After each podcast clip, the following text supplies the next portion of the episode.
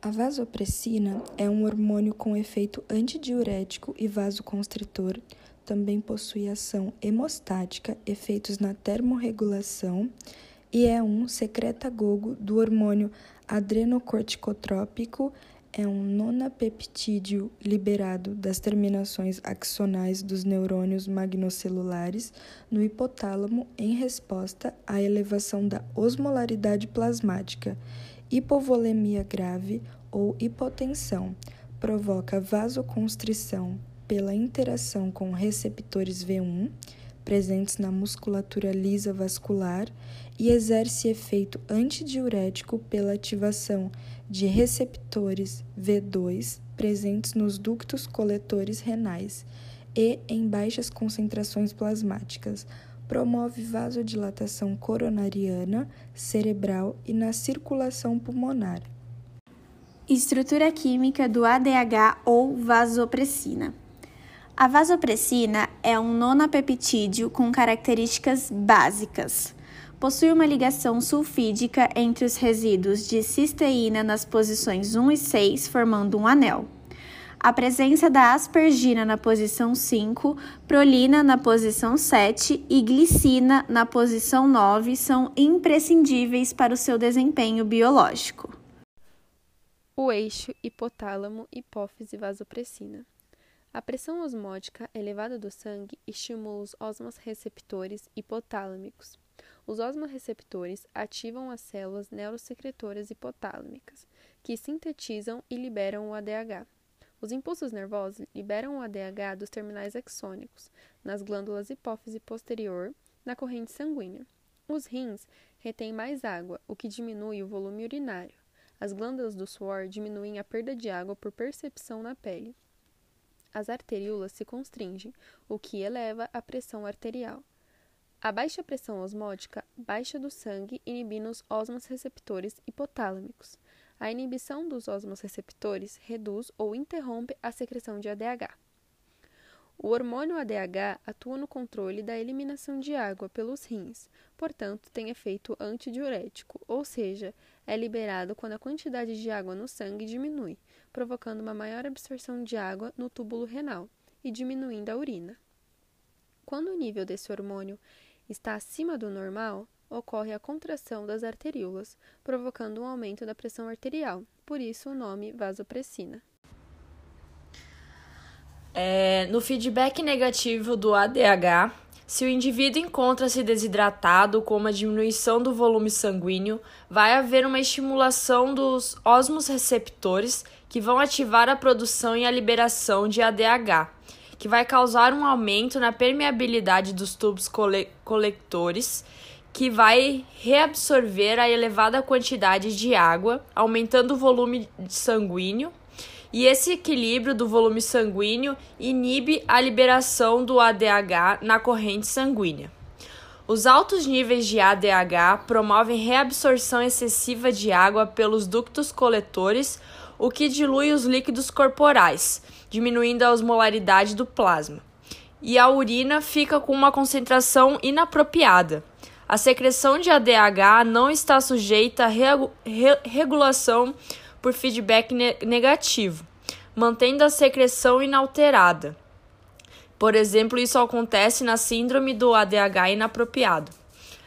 A, e a deficiência de, de ADH causada na diabetes é, causa sede excessiva e urina diluída, já que não absorve a quantidade de água adequada.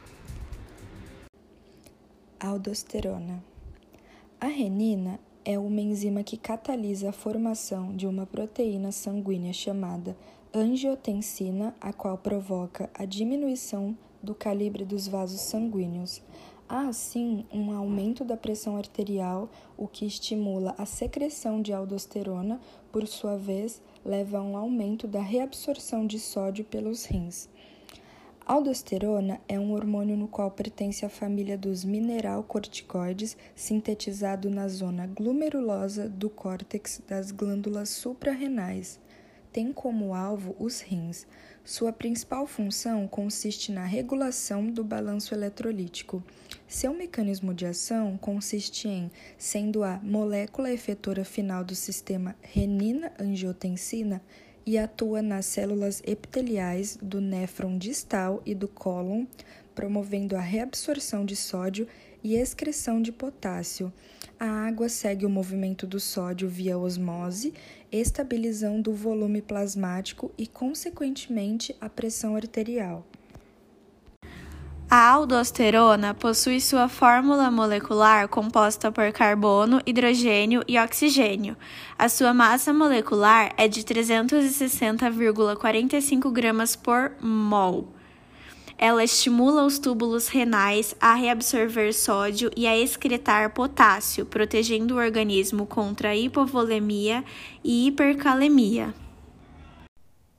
Aldosterona. As glândulas endócrinas são as glândulas especializadas na secreção dos hormônios diretamente na corrente sanguínea, sendo as principais a pineal, hipófise, tireoide, paratireoide e suprarrenais. As suprarrenais possuem duas regiões na glândula, o córtex e a medula, que secretam hormônios diferentes e localizam-se sobre os rins. Aldosterona aumenta a reabsorção de sódio, tendo como consequência a retenção de água e estimula as células dos túbulos renais a secretarem potássio e hidrogênio no sangue. A função principal da aldosterona é a manutenção do volume de fluido extracelular, por conservação do sódio corporal. A sua produção depende das aferências renais, estimuladas quando é detectada uma redução do volume de fluido circulante. Quando a redução do sódio extracelular, como acontece, por exemplo, na restrição dietética de sódio, a diminuição do volume plasmático e do fluido extracelular diminui o fluxo e pressão de perfusão renais, o que é detectado pelas células justaglomerulares renais, que, se, que segregam como resposta renina para a circul circulação periférica. Na aldosterona, nos tecidos periféricos, a angiotensina 2 promove a redução da sensibilidade dos barroreceptores, o que reduz a eficácia no controle da variação da pressão arterial a cada ciclo cardíaco, promovendo um efeito vasoconstritor potente e proliferação endotelial. O sistema renina-angiotensina-aldosterona exerce outras ações que podem atuar na estimulação do receptor beta-adrenérgico cardíaco via receptor B2, que é essencial para a contratilidade cardíaca e efeito inotrópico positivo. No entanto, a estimulação crônica do beta-receptor adrenérgico em casos de, em casos de patológicos podem levar a um quadro de hipertrofia e falência cardíaca, evoluindo para um quadro de necrose, alterações de matriz intersticial, baixa regulação do receptor beta-adrenérgico, entre outros. Esse mecanismo ainda não estão bem elucidados, porém sabe-se que esses quadros patológicos são em decorrência do aumento expressivo da estimulação da, do sistema renina, angiotensina, aldosterona, endógeno e tecidual cardíaco, particularmente a ECA e a angiotensina 2.